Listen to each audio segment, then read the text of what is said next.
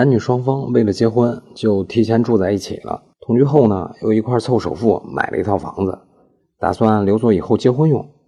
现在两个人因为琐事儿经常吵架，无法再继续共同生活了。目前双方暂时还没有孩子，于是两个人一块来到公证处咨询解除同居关系的协议能否办理公证。答案是不能。我国法律规定，男女双方在都没有配偶的情况下，自愿生活在一起的同居关系，法律是不干涉的。